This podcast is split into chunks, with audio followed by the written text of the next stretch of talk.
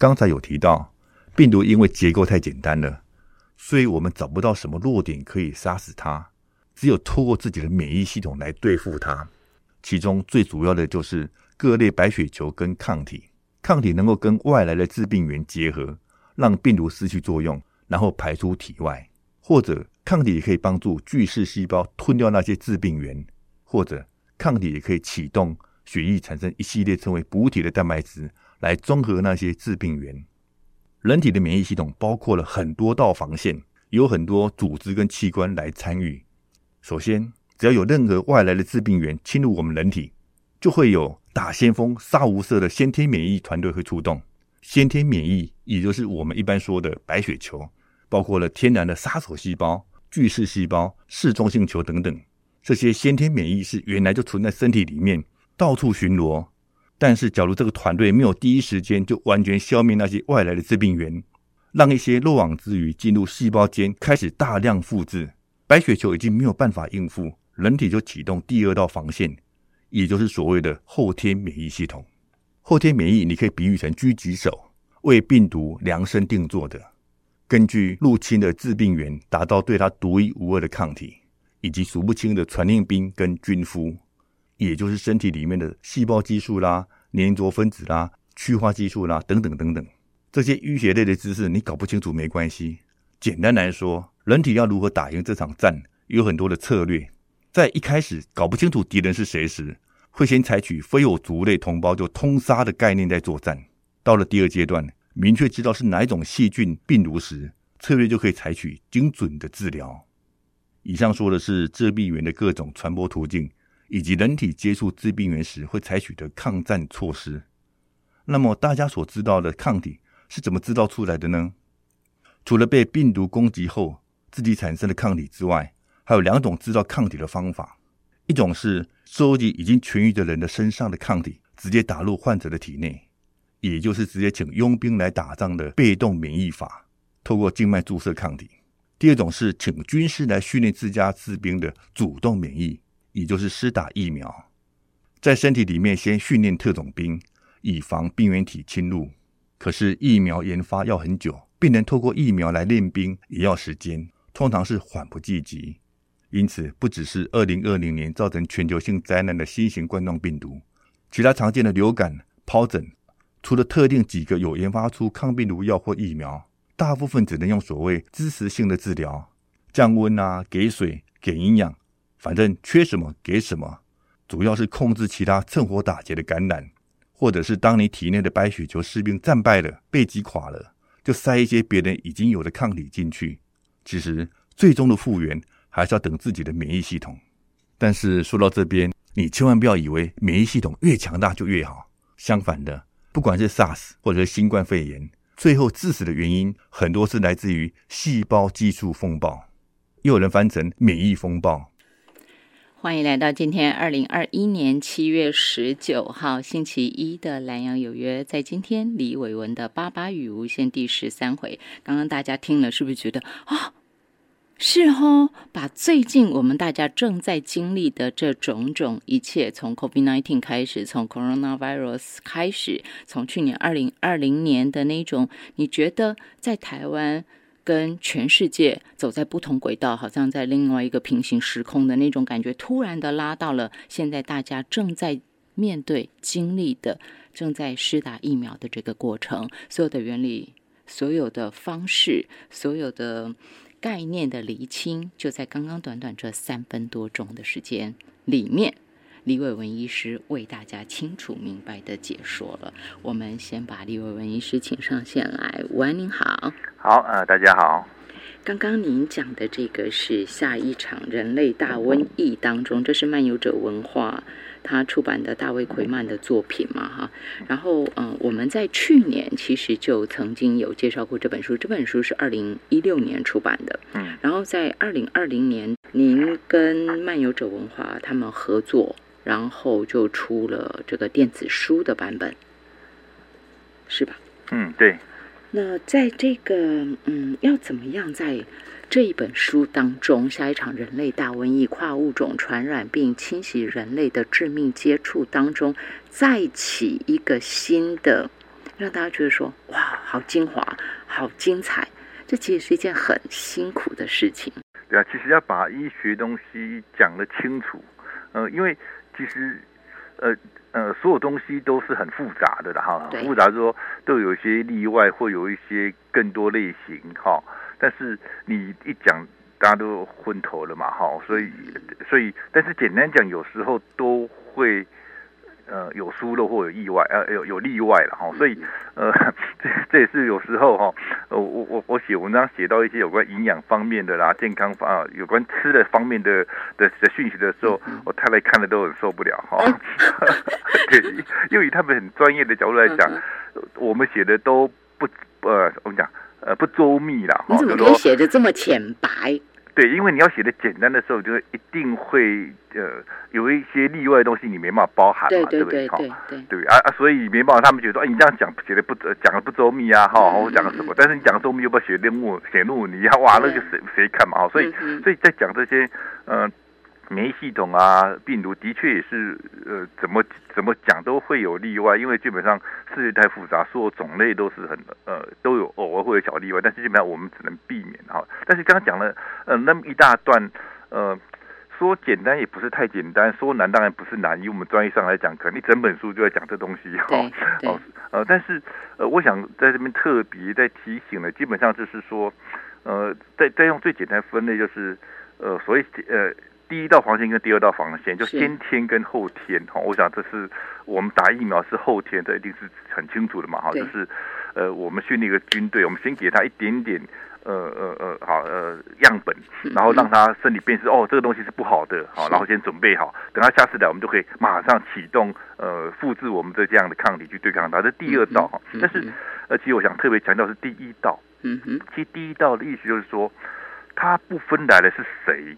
只要是有问题的，他就把它吃掉，就把它破坏掉，就第一道。呃，这第一道就像巡逻警察，随时在身体里面到处跑。我们就想象中，呃，这一道就算是杀手一样，就你只要看到不对劲的，就把它杀掉了。不管不管青红皂白，但是不不对劲的，不只是外来的东西哦，我们每一每一天的细胞，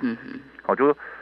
呃，我们每天细胞在复制嘛，我们讲复制过程中都有会有些突变，嗯嗯，啊，突变就是我们所谓有了突变就当然就死掉了哈，呃，有了有的突变就变成它死不了，就变成癌症了，嗯嗯，就癌细胞哈，所以我们每一天有这么多身体这么多细胞在代谢，所以代谢都是复制嘛哈，总会有一定的比例会有癌化，嗯哼，好。大概呃，科学算起来，可能每一天会有几千个或几万个细胞是癌细胞的产生，但是一产生的癌细胞，就癌化的细胞，我们的生天然的杀手细胞就把它吃掉。嗯哼，好，就就是第一下看到这个这个细胞不对劲的，哦，或者说这细胞衰老了，或者细胞产生不对劲的，就把它吃掉。好，说不分青红皂白啊，包括外来的病毒。第一线一进来，我们就把它吃掉。嗯，他只要发现不是身体里面的东西，只要发现这呃这个细胞有点怪怪的，就把它吃掉。叫天然杀手细胞，就在身体里面到处巡逻。嗯嗯，啊，这个数量，呃，当然有人会觉得说越多越好嘛，哈。呃，的确的，这天然杀手细胞每一个人会有一定的数量，哈。呃，会有点差别。有人说啊，有人免疫系统比较好，有人免疫系统比较差，有一定的数量。呃。然后我们常讲的说，提高免疫力，通常就是在这第一道的细胞的天然杀的细胞的多或少，我希望让它多一点。是，让它多有很多方法。好，比如说，呃，我这我前前阵子还贴在我的 我的我我的我的部落格上面的，我我写到说，呃，因为我最近看了一些有关接近大自然，或者看了一些书，有有发现有很这几年有很多新的研究哈，呃。我们都知道接近大自然有好处哈，但是这好处都只是属于比较抽呃定性的，就是哎，我们感觉是呃很愉快啦，我们感觉有活力，都是都是一个想一个一个个人的描述。但是这几年的研究都是定量的，都是抽血检查身体的这这些天然杀手细胞，抽抽血检查身体里面这些抗体啊这些东西的多寡哦，然后呃研究对象也都是。严格遵循遵循的那个科学研究哦，所以科学研究有几个基本的，第一个是它一定要随机选样本，嗯嗯，啊，你选的实验对象你不能特定选某一群人，你要随机的哦，就是呃谁都有可能性的随机，好，这第一个哈，样本的选择很重要，选择错了你方向就错了哈，然后它是用随机选啊，第二个是选出来样本之后呢。他必须用双盲实验啊。我想这是这这这几年 这最近在最近的话题。对，所以双盲的意思就是说，受测者跟研究者其实都不知道，都不知道。对对对对，就好，你被选为呃呃，你你自愿来参加测验，但是你你你是被归为在真的是实验的对象还是对照的对象，你自己不晓得。对，然后呢？给你要的，跟你第一线接触的也不知道你是实验对的还是你是对照组，也不知道。因为因为其实为什么实验者呃那研究者也不能知道的原因是说，你如果知道，你可能在对待上的态度言语就不太一样，他就感受到就会有什么安慰剂的效应。对，哦，所以连跟你接触的研究人员也不知道你是不是哪一组的人，不知道。只有在更上层最最原始的人，他编号都用编号一进来。双盲之后就编号啊，之后都用编号来弄，所以都所以哦啊，这叫双盲。所以呃，我刚刚提的接触大自然的好处，也都是透过这严谨的实验，哈，双盲啦，随机选样啦，然后抽血定量，发现说，呃，让每一个人的天然杀手细胞的数量不太一样，但是他抽一个人，就开始实验之前先抽你你身体的呃平常时间的那个多少，然后呢，一组人就可能在都市里面活动。然后一组人就到森林里面、大自然里面活动，然后活动的量都一样，然后甚至控制你实验的这一天、这两天、这三天吃的东西、睡觉地方都一模一样，好，好，都控制好。要一样，嗯。好啊，呃，实验室很重要，控制变异嘛，你只能在一个实验，好，所以之后发现说，你接近大自然的，呃，天然杀手细胞的数量，好，就美西西的数量可以多到一倍。之多，对，就是说看看人看状态不一样，就最多可以到一倍，好，到可能有人增加三成、四成到一倍这样。然后呢，之后呢，你接接触回来之后，当然数量会慢慢降，但是大概到一个礼拜才会降到你本来的水准。哦，还可以撑一个礼拜，然后我们下个礼拜再去对对，没错，没错。就可以撑一个礼拜，对，就说你增加的数量，它当然你没接触之后，它会慢慢往下降嘛。但是降到你恢复你本来正常的水准，大概是可以撑到一个礼拜。嗯哼哼。好，呃，有有类似这样的研究还蛮多的哦，在国际上这几年。哦，所以我想，呃，这是一个增加我们所谓免疫力天然杀手细胞，这也是可以解释说为什么我们哦一群人同样接触。一个确诊者，同样被感染，可是为什么有人会发病，有人不会发病？有人阳性，有人阴性。简单就是说，你第一天被感染的，可能大数量一样，那一进来的病毒就天然杀手细胞多，就一次就把它杀光了，就没事的。但是你现在杀手细胞不够多，有少有漏网之鱼，哇，就麻烦了。所谓漏网之鱼，就是说，它就可能好吧，你漏掉，你每个人吸进，好说我们。简化了，接近一万只好了，但是你杀了九千只，还剩一千只，一千只就立刻跑到一千个细胞里面去，哎对，然后它就立刻在细胞里面复制，复制，然后就跑出来，然后就更多，就更来不及杀。是，但是如果说你在一万只进来，立刻第一时间就全部都杀光，就没事了。嗯哼，好，这也是为什么我们呃，就是我们说，哎，同样遭受感染，有人有事，有人没事，就是你天然的杀手细胞多或寡。好，所以我想。呃，基因大战是一个方法，但是另外也有很多实验呢。我看过其他不同实验是说，比如说，呃，大笑，你很开心的大笑的时候，大笑完之后，你测试血液里面听到时候也会增加，是。啊，或者是说你当志工，好，你个人觉得啊很开心，有有成就感，哈，有那种也会有，然后或者是身体有一个很很很有趣的实验说。呃，情感的交流也会哈，比如说你握着你心爱的人的手，佩服佩服，回去，好到拥抱，拥抱，用的握的手，这些也都会增加。哦，换句话说，一些正面的情绪啦，哈，就是一些呃开心正面的情绪都会增加一些啦。好，我想这些呃特别补充一下说，呃，我们个人可以在这样疫情紧张时候可以。可以做哪些事情？好，在除了打疫苗之外，疫苗是第二线的嘛，对不对？第二线，但我们第一线的其实还蛮重要的。是，哎，这是不是也可以？未来会不会也可以解释说，像是我们看到国外疫情反复一波又一波，其实感觉很很难控制。除了说是一直有变种病毒株的突变之外啊，嗯，呃，是不是也？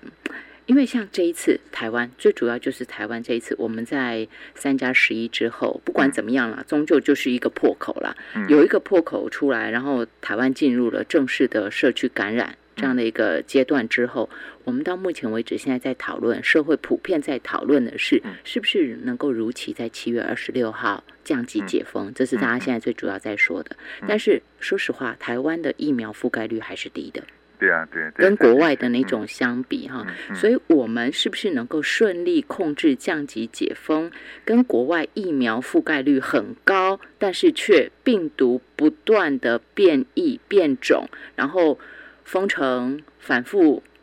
就是这样的过程。哎，台湾跟他们相比，我们好像比较目前还不确定了，比较容易能够收拢控制，会不会也跟这些有关系？嗯，呃，当然，以目前如果最直接的方式，可能是我们戴口罩的严格性，或我们我我们的接受度高很多啦。可不可以这样讲？就是说，我们有意识的，呃，透过自我保护，然后启动第一线的。对，没错，没错，对，嗯对，就是说，你你有自我保护，你。你即便接触的进来的量也有限，然后第一线就可以出，就就可以把它杀光了。对，就说当然，呃，就就像说这样的嘛，说你你即便呃 戴口罩也不是百分之百，对不对？呃，会有少部分进来嘛，对不对？啊，进来，但是你身体够多，你量不要太大，就没什么问题了。嗯嗯。我想这是我们目前能够做的也是这样子啦，就是嗯，也也很也很难说，呃呃不不。应该讲说，你你其实越担心，反而身体越忧虑，身体现在杀手细胞就越少啊。又回到您刚才前面讲的大笑啊，当志工啊，情感正向的情绪，对对会比较多，这是有研究很确定的。然后也也有，然后另外很清楚的说，我们在忧虑忧愁的时候也会降低。嗯嗯。哦，所以好哦，对对，这是不是再讲一下？说其实这也是可以呃回应到。呃，我们呃，在过去很多年，我们一直长期会有统计数是观察说，女生得乳癌，或者说男生得一些，就就现得一些癌症哈，通常统计起来都在你前半年前一段时间有遭遇到重大的情感的挫折，情感挫折，比如说哦，我看过一个国外研究是说，呃，当然这是国外的例子，台湾没有做这样研究，他是。说，呃，统计起来得乳癌的。女生嘛，哈，大概呃有有很大的百分比是这半年之内或者一年之内有有丧偶或或丧丧失至亲，陷入悲悲伤状态中的。嗯嗯嗯。好，所以其实我们也可以呃呃不要那么严谨的，只是看尝试来看，就哎的确有很多人在很悲伤很痛苦之后就生病了嘛。嗯嗯嗯。哦，这我们是是一般的尝试或者是之前有讲心碎了，原来真的会。对，然后所以所以呃，为什么要容呃悲伤？嗯，限于长时间的悲伤很容易呃呃呃生病，或者说得癌症。我讲就刚刚提到嘛，我们在悲伤、沮丧、情绪很不好的时候，身体呃天然的烧球会降低，那降低，我们就就不能把那癌化的细胞吃掉。不用说外来的，我自己身体每天我产生的癌化细胞就没办法及时把它破坏掉。啊，所以就比较容易有癌症。嗯，好，我想这也是可以可以稍微解释说，呃，我们是越忧虑，其实越悲伤，越恐惧，其实不好的，因为真的会降低降低免疫力，比较容易生病。我们今天线上给大家请到的是李伟文医师，在今天。李伟文的《八八与无限》第十三回当中，我们请到他给大家讲的是变路文化，这是在二零二零年六月一号再出版的《下一场人类大瘟疫：跨物种传染病侵袭人类的致命接触》。这个呃，大家找到可以找到电子书版本哈，这个是有声说书加电子书，那基本上它是没有分开的，它是不分开的，大家可以找到这个版本。这个就有李伟文医师给大家讲。就像我们刚刚今天节目一开头的那一整段哈，那一不能说一整段，一小段，呃，李伟文医师帮大家做了五堂课，下一场人类大瘟疫，他讲的五堂课。那刚刚我给大家播的那一段呢，是第二堂课中间的大概三分多钟。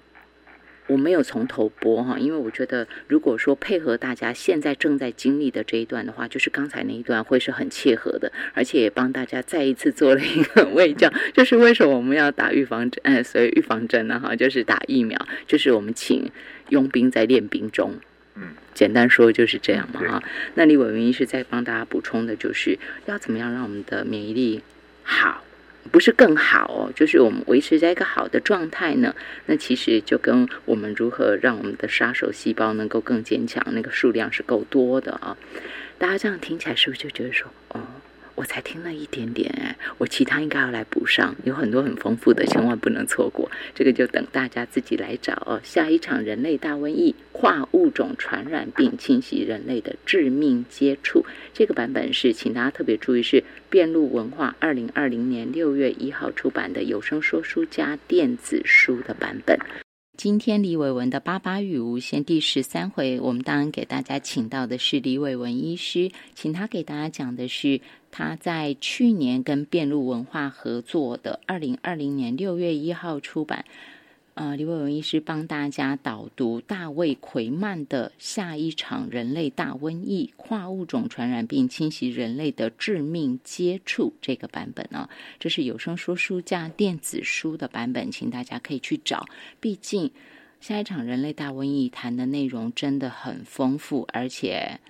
不是非常的浅显的书哦。因为这本书，你说它要怎么浅？这是。大卫奎曼，大卫奎曼是三度拿下美国国家杂志奖的得主，国家地理杂志特约撰稿人，而且也是很知名的科普作家。虽然说是科普作家，但是你想哦，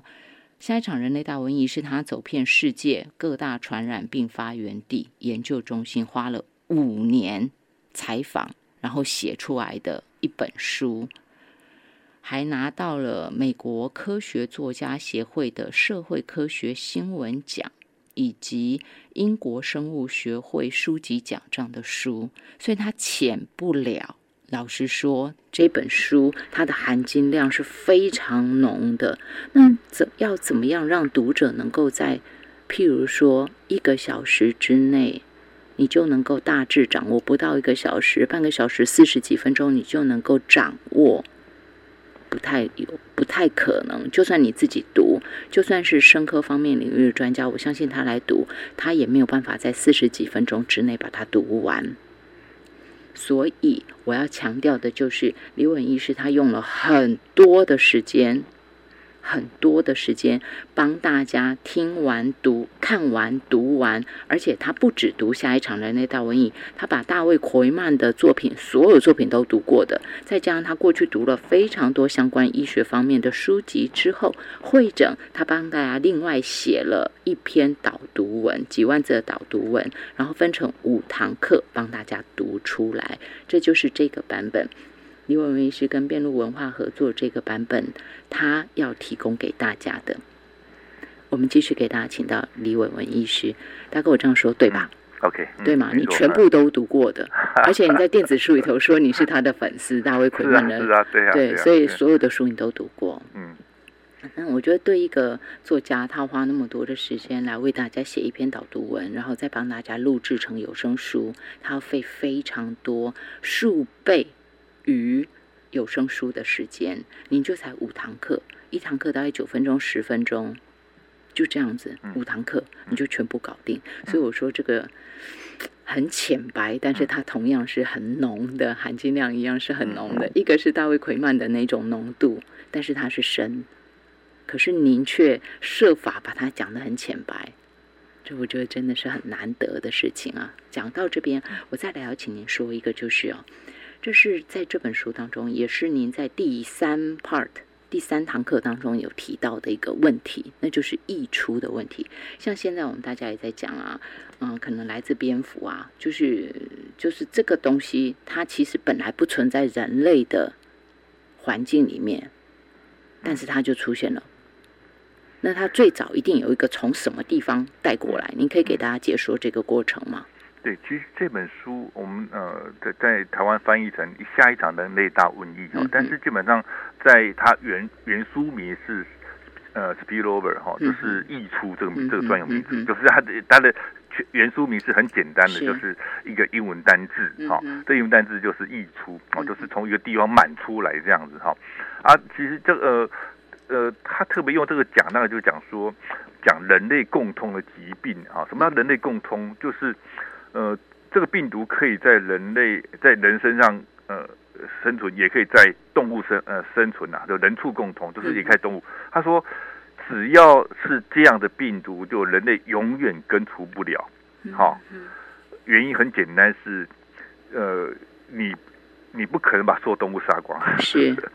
好，所以呃，但但如果说只有在人类身上呃才能存活的病毒，基本上要很很很很努力就可以把它从根除掉。哈，比如说天花，还有小儿麻痹，说这两个呃，目前全是呃，在曾经在人类历史上很常常很严重的天花，哈，就是。改变历史很多很多，呃呃好，呃这时代全世界的历史不断被天花所改变的，呃其实，在呃几十年前全世界根绝了，嗯，没有天花了，对，好，啊小儿麻痹目前还有一些国家有，但是基本上也应该有机会成功，因为小儿麻痹的病毒也只有在人类身上，哦，只要为什么根据？只要把全人类都打完疫苗，没有人会再得到就没有了嘛，哈，就就就所谓的它就没有宿主了。对，就把我们所谓清零，对，好，但是但是，呃，像这一次，或者是说，呃，这些年或往后会在人类流行的，大概都会是人畜共通，哈，包括什么禽流感嘛，哈，现在禽流感，那就说，所以禽流感很简单，就是呃，像流感一样，呃，但是鸟类会得到，对，好啊，所以呃，或者说，或是说，呃，像呃。哺乳动物的蝙蝠也是很大很大的宿主嘛，我们我们之前有讲过哦，所以我想这些就是永远不可能灭绝哈，即便一次哈呃把呃人感感染的全部全部都好都已经打了疫苗，人类打疫苗好像不见掉了，就跟 SARS 好像不见掉了，但是只要它是透过呃从也许从蝙蝠透过果子狸透过什么东西跑到人类身上，然后。可能在某一天，它还是有机会再跳出来，哦，就是就是作者所讲溢出，哈，所以所以跳出来，呃呃，说简单也不是那么简单的哈，因为呃你要符合很多的呃很多次的突变，或者说很符合很多的机会，更好，才有呃才像这次一样能变成这么大的传染力，哈，这是不太容易的，哈。呃，当然，所以有人讲说这一次，呃，当然这是还在追查啦，就说，哎，也许还是有透过人工改造的哈，啊，包括以自然的角度来讲，不太会那么快，而且以现目前工位的，好工位的，呃很，完整哈，所以通常都会局限在一个局部，就把它控制得住，对对，就是像。呃，类似风疹，因为你发现这个地方有，就这个城市，呃，就这个村庄啊，这个乡镇啊，就整个呃停止活动，然后就是去去去观察，然后就大概就可以降低，就可以透过我们的意调嘛，哈，就是就比较像台湾这样，照理来说，如果是一般的天然的病毒，比较像是这样的模式是能够控制下来。对，其实台湾有有机会真的就变成像以前一样零确诊的，所以有机会就是。呃，很简单嘛，台湾是个岛嘛，对不对？对对，主要是这个。很多国家很难嘛，哈，因为有很多经济出，你很难防到每一个。但是一个岛，所以我们只要控制到，呃，岛内每一个人都没有，哈，当然没有，当然，呃，两千多万人还是蛮多的，但是基本上还是可以做某一些角度的普筛或是血清检测或干嘛，就控制到没有，然后之后每个境外来的都我们又都普筛嘛，境外就 OK 了嘛。我我觉得基本上是假。呃，只要有够的决心跟足够的资源投入下去，台湾是有机会的了。哈，但是如果为了呃，其实有很多东西我们这样讲比较简单的，但是真的实际上考量还是很多复杂。好，就很复杂。说其实你有时候还要国国际来往交通嘛，哈，或是有哪一些潜伏很久了，或是怎么样，我们很很难知道了。不，但是至少，呃呃，在目前工位跟疫情调查跟监呃之之下，呃。要要像这一次这么大规模，其实不太容易哈。讲实话，不太容易。就像呃，伊波拉病毒听起来很可怕哈。伊伊波拉其实最近呃，其实这二二十几年来一直都有，但是而且大多就是在非洲啊。对，然后就就控制住，因为因为它它的致死率太高，几乎百分之八九十哎。嗯哦，就是就就跟这这次的新冠病毒很接近，就是哎，它也许。很容易传会传染，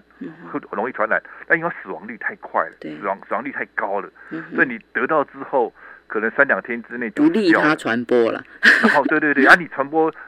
传播的人数还是很有限，然后就可以追查得到，然后就不会扩散出去，哈哦，或者扩散是扩在局部就会知道了，哈，所以我想这呃。呃，但是像这一次这样子的很特别，是说在完全没有症状就可以传染给别人，这是一个很算是很呃非常非常致命或非常倒霉。还好是他死亡率还没那么高。啊如果如果大家再想想看，如果现在目前的大概百分之二嘛，如果百分之十，那就很可怕了。那是真的可怕，因为 他前面很多那个在完全自己都不知道的情况之下，健健康康，感觉健健康康对，候，然后你还是要做事情啊，对你要上班啊，你要干嘛？没办法、啊，对不对？对对啊，所以目前百分之二就有点恐怖了啊。但是如果说到千分之一、千分之二就不用担心了，对不对？嗯因为这比例就很低嘛，哈、就像流感嘛，其实流感几十年来一直都有啊。嗯哼，它流流行性感冒基本上它的死亡率千分之一嘛，就是几十年都是一样千分之一是啊，我们就不用太担心嘛，反正这真的很呃好、呃。第一个有疫苗啊，第二个你真的没打疫苗得到千分之一，好像大家还可以接受嘛。对 对，所以百这个分之二就有点高了，对不对？这个就变成说有一个问题对，显然虽然台湾是可以。有机会啦，哈，嗯。有机会清零，但是在整个全球的条件这样在看的情况之下，譬如说像今天七月十九号，英格兰就解封嘛，嗯，虽然其他人家别的地方不敢，但是至少英格兰它就解封，嗯。而且首相强生也说，诶，解封的确有可能会造成更大规模的死亡，的确是，他也这样承认，但是还是解封哈，所以未来这种交流是免不了的。对对，嗯，那就代表这个病毒要在全球绝迹，这人类的环境是不可能的嘛，哈。所以既然是不可能，那显然与病毒共存嗯这样的一个前提，恐怕是人类世界跑不掉的。而且就算是说不是 coronavirus，不是这个这个什么 COVID nineteen，就算不是。未来可能也会有，大哥，我想请您谈一下，就是从溢出这样的一个角度去看哈。过去有很多，我记得在二零一二年吧，那时候访问汪中和嗯。教授的时候，他就有讲到说，嗯。那种像是呃两极啊，像因为哦全球暖化嘛哈，它不断嗯冰融，你不知道里面有多少东西。除了说现在人类都看商机啦，就说以后可以通航啊，以后可以想到什么什么可以开采什么啊，人类都先想这个。但是事实上，从很多的专家他们讲的就不是，他说你下面除了你想的资源之外，还有很多你看不到的。可能是千古过去已经绝迹在人类环境绝迹的东西，或我们从来没有经历过的东西会出来。你可以给大家谈一下吗？对，呃，其实大家都知道，呃，全球暖化嘛，哈，这这的确已经呃事实，而且是越来越严重。是然后呃，暖化当然我你刚提到是北冰洋哈，就是呃呃夏天已经有偶尔会有一些呃就是没雪了，就就北极那边可能就就没没有冰块了。但是呃北极没有冰块还好，因为北极的冰层是浮在海洋上面的。嗯嗯嗯，好，但是接近北极附近，比如说加拿大、呃、俄罗斯，哈、嗯都是冻土、永对冻土，就是是陆地上，可是他们接近北极，所以那个土壤是永远冰冻的。就换句话说，即便到夏天，它只有表面的两三公分是溶解的，嗯，然后五公分以下基本上都是永远是结冻的，好、嗯。哼，所以当可是当全球暖化，当永冻土溶解了，然后呃，第一个当然会加速软化的地方是说里面有很多沼气嘛，甲烷啊，很多很多其他碳就会释放出来，会加速更暖化暖更暖化嗯啊。其实另外一个可怕的地方是里里面有过去很多动物、植物死掉的，被冻在那个土壤里面的。嗯嗯嗯，当它溶解掉之后，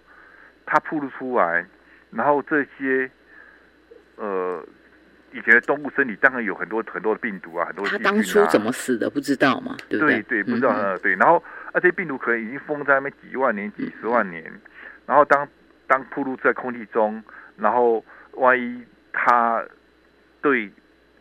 呃呃哦，应该讲现在的所有的动物生物基本上，呃也许都没有那样的对对抗它的抗体嘛，对，好，所以那些的对我们呃对对现在的世界来讲，就是一个全新的一个病毒，我们完全没抗体，然后万一它有感染，呃，很大的传播性就很麻烦了。所以这是我目前一个很大的不可测的风险。就像，呃，呃好，我我刚我们刚讲到天花哈，就为什么天花改变人类社会是说，以前天花在欧洲已已经流行了非常多年，啊，所以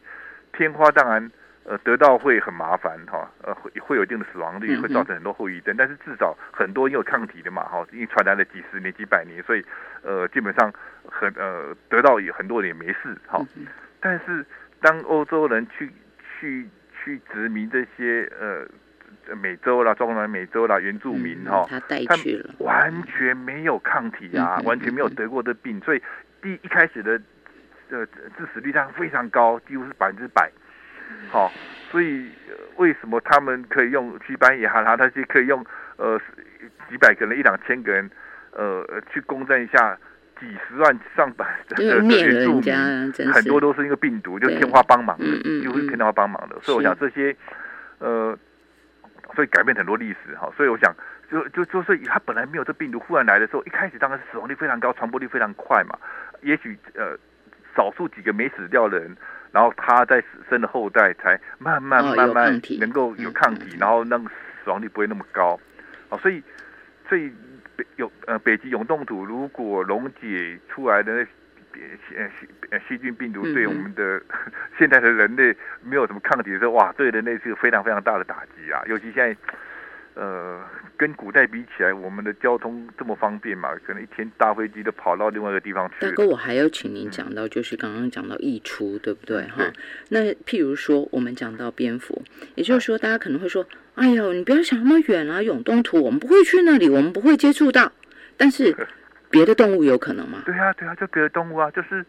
呃鸟啊，候鸟南来北往在飞啊，嗯嗯嗯，对不对？就像呃北极圈还是很多生物啊，对对。然后人那边也是有人住啊，也是要谋生呐。然后很多矿产呐，很多什么啦啊，我们去开采啦，我们去谋生呐。然后呃鸟类飞来飞过去啊，鱼类游来游过去啊，在全球这样游啊。所以当当然都会在，因为地球就是一一个一整个整体嘛，就说呃，当然当然在以前来讲，也许。人口没那么多，我们跟野生动物的距离比较远，没没对没那么远，呃，或者是海洋，呃，人在陆地上也很难到海洋去哦，所以，呃，但是现在基本上，我们不管是鱼呃去捕鱼啦，然后鱼透鱼的运送啦，哦，或者是说我们的呃畜牧业，我们虽然现在不是打不打野味的哈，但是我们畜牧业是很广大的畜牧业，对，然后畜牧业跟野生动物如果混在一起哈。呃，他们南来北往的嘛，难免嘛，哈，或是说你为了农场牧场，当然需要找便宜的土地，所以就往自然野地里面去去去拓展嘛，啊，所以呃，那那些畜牧场刚刚离自然野地很近嘛，啊，所以啊，呃，所以为什么我们之前讲到说蝙蝠，因为蝙蝠基本上它一天可以飞行很远，是，然后蝙蝠它也会跟这些。人类的这些畜牧场是会去混在一起的，因为基本上它吃昆虫嘛，有人类的地方，有这些畜牧业的地方，有呃，就是昆虫会比较多嘛，所以像这些会透过蝙蝠啊，透过哪里就就就从野地里面的其他生物里面就跨过，透过蝙蝠，然后到呃到到人类的到人类的动物身上，然后动物再跟人的接近，再到人类上，都是有可能的啦。您把这个溢出重新的再给大家说一遍之后，我又想到了下一场人类大瘟疫这本书当中哦，其实就讲到说，当我们包围野生动物，把它们逼到墙角，消灭它们，甚至吃掉它们，却染上他们的疾病。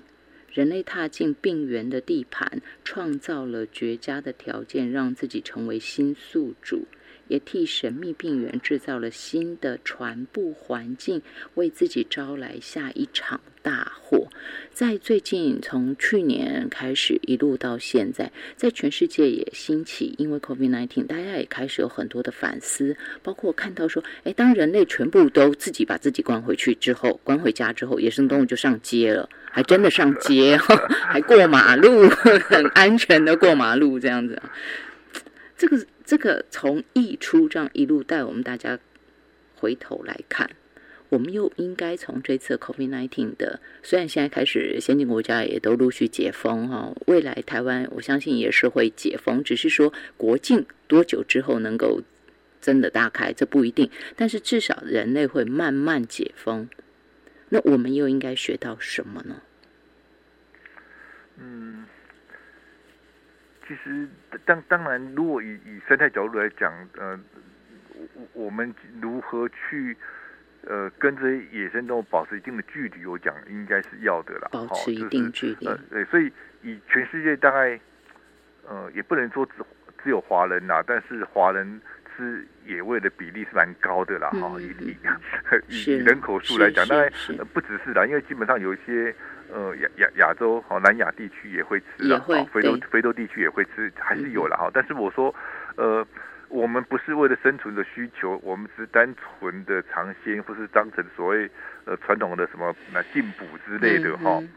所以呃，华人，所以因为这一次的疫情，从去年开始，总算好像中国大陆。规定说再不能打野味，不能买卖野味哦。但是不晓得执行程度如何对对对，规定归规定啊，下头怎么执行，人民做不做得到？嗯，对。所以这也是一个我觉得也许是一个进步吧，哈，就是呃，比呃呃，当然，其实最最重要，其实呃，作者也特别提到说，呃呃，我们利用森林本身，哈。就很容易溢出了哈，因为热带雨林里面有很多物种嘛，但我们去要到热热带雨林里面去经营畜牧业，去砍伐，好，所以当你把这个整片砍掉之后，里面的生物就自然会跑出来，或者说你进去的人就会受感染嘛，哈，所以这啊里面有什么东西我们也不知道，对对对，这的确是一个一个很大的风险呐。除了今今天李文医师，除了从下一场人类大瘟疫带我们大家看到，就是这个书名讲到的益处哈，让我们大家知道这个途径，包括 COVID-19 它这个途径之外，再来就是我觉得很重要的一点是，您在第一段就先告诉我们，我们现在人类社会正在大规模经历，就是全世界虽然很多国家都缺疫苗，包括台湾啦，但是至少大家都在这样的一个氛围。跟需求，或者正在经历当中，正在施打疫苗的过程当中。那您也告诉我们了，除了疫苗之外，疫苗其实是二线的，一线才是最重要。而且您就直接告诉我们，怎么样去帮自己练兵了。所以这个是不是也是您自然人？您呢，就是一辈子您在做的就是这个吗？对不对？啊，您在做的其实一辈子您最喜欢做的事情，其实基本上都是增加杀手细胞。哎，我突然发现，你最喜欢的全部都是有助自然杀手细胞生成的。对，因为其实呃，当然接近大自然，我觉得是最安全的哈。最安全是说。它增加我们的所谓自然杀死细胞的免疫力，呃，或者是呃，当然科学很多研究是说，哎，为什么，呃，哦哦，特别提到说，其实很多人都希望透过吃各种补药哈，但我觉得那个风险比较高了哈，风险比较高是说，呃，第一个人类所去透过化学工业去化学制药去。抽取某一个元素哈，维他命 A、B、C、D、E 啊，像像这些东西，哦，好像我们所谓呃抗氧化剂嘛哈，可以让我们防止衰老，让我们增加呃呃在对抗病毒的辅助的系统哦，辅助的。但是呃这些东西是呃我们讲那种叫做呃呃因为因为东西太复杂哈，所以复杂是说好吧，我们随便举个例子，就咖啡好了。嗯哼。呃，我们我们每个人喝咖啡，大家喜欢喝咖啡，但是一个咖啡，一粒咖啡，咖啡豆哦，咖啡豆，它里面就含有七百多种的成分，好好，然后呢，我们烘焙之后增加到九百多种，但是我们对它有了解、有理解的，只是里面十多种，呃，含量比较高的东西，其他六七百种、七八百种，我们都不知道是什么东西，好，但是好，所以也许我们可以把这个含量比较高的，把它。定量出来，分析出来说，哎，这个东西就是对人有帮助。但是是吗？不见得啊。也许是数量没那么高的，是一个很重要的因素，只是我们没有去研究它。对，类似这样。所以很多呃，我们人类只能研究我们能研究的嘛。就就所以很多大自然是很很很多复杂跟很多的分子是我们没有能力去没有余力去研究的。可搞不好它才占最重要。然后我们所看到的，好，比如说。呃，好，我们经常在检测，呃呃，一个东西有没有病菌够多，我们都检查大肠杆菌，对不对？嗯嗯。但其实大肠杆菌并不毒，并并并不对人类不会造成主要问题。嗯。好，但为什么检测大肠杆菌？因为它好培养、好检查。嗯。然后呢？但是但是讲来大肠节目有意有意义的，因为通常大肠大肠杆菌多，连带的我们不容易检查出来的坏的菌也会多。嗯嗯嗯嗯。哦，只是那些坏的菌是哪一些？我们怎么去培养它？怎么去量？我们做不到。是。我们只能很容易培养大肠大肠杆菌，然后。所以就用大肠杆菌来说，哦，这食物大肠杆菌多，所以会对人造成影响。但其实讲实话，大肠杆菌完全对身体不会太大影响，不会有什么问题的。人体本来就很多大肠杆菌，是，只是伴随着大肠杆菌的污染的时候，可能有其他的不好的菌，只是那不好就我们是无法去把它培养出来的，不知道的。好，我举的例子是说。很多时候我们看得到的并不主要因素，和反而是看不到了。但是好，所以营养营养品可能是这样子。所以这也是我常年来主张说，要吃就吃大自然的东西嘛，哈，不要呃，就好。如果说我们说呃，好维他命或人创造出来的所谓补品、微量元素，是呃是属于抗氧化剂，哈，但是这些东西。呃，是很关键吗？不知道，但是我们至少知道说，好，比如说我，呃，我我这几年其实演讲常会提到说，我很主张吃全食物了，哈，嗯嗯完全的食物，比水果来讲，就是连果皮一起吃。为什么果皮？果皮是最重要的，因为果皮里面含有很多植物化学素，哈。啊，所谓植物化学素就是里面基本上以现在大家人类分析都有一两千种了哈。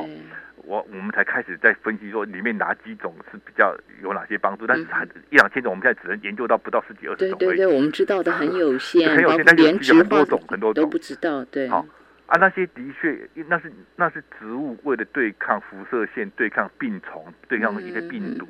它保护它自己。对的一些呃一些一些抗呃对抗的这些东西，是就都保留在表皮里面，然后这些东西对人体对抗那些病毒细菌也是有帮助的，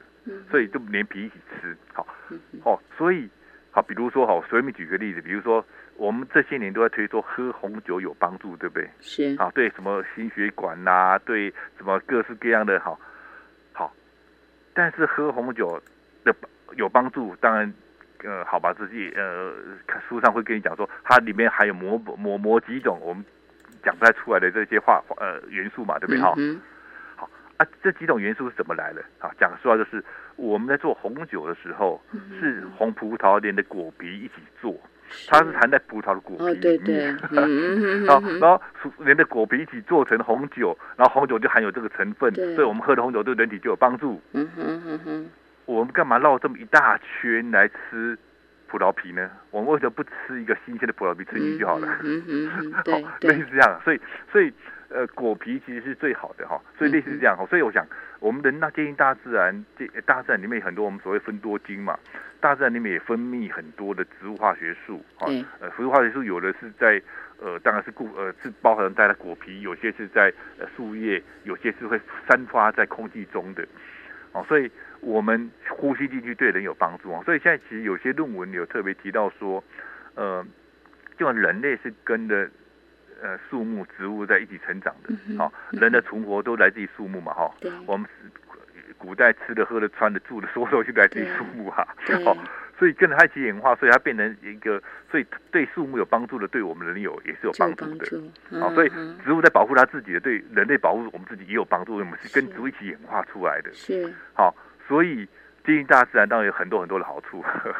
哦，这是很确定的啦。所以我才讲说，呃，我们如果真的是要增加抵抗力。利用这种比较安全的方式，用免钱的方式嘛，哈，接近大自然，或吃水果，就连能都如果如果能够果皮吃，就连果皮吃，好，就这样子，好，就就最简单的，就不用特别去买很昂贵的人类去呃去制造出来的，但也不确定是那是真的关键的元素，也不确定的东西，好，我我我个人是比较主张这样子的。安全便宜，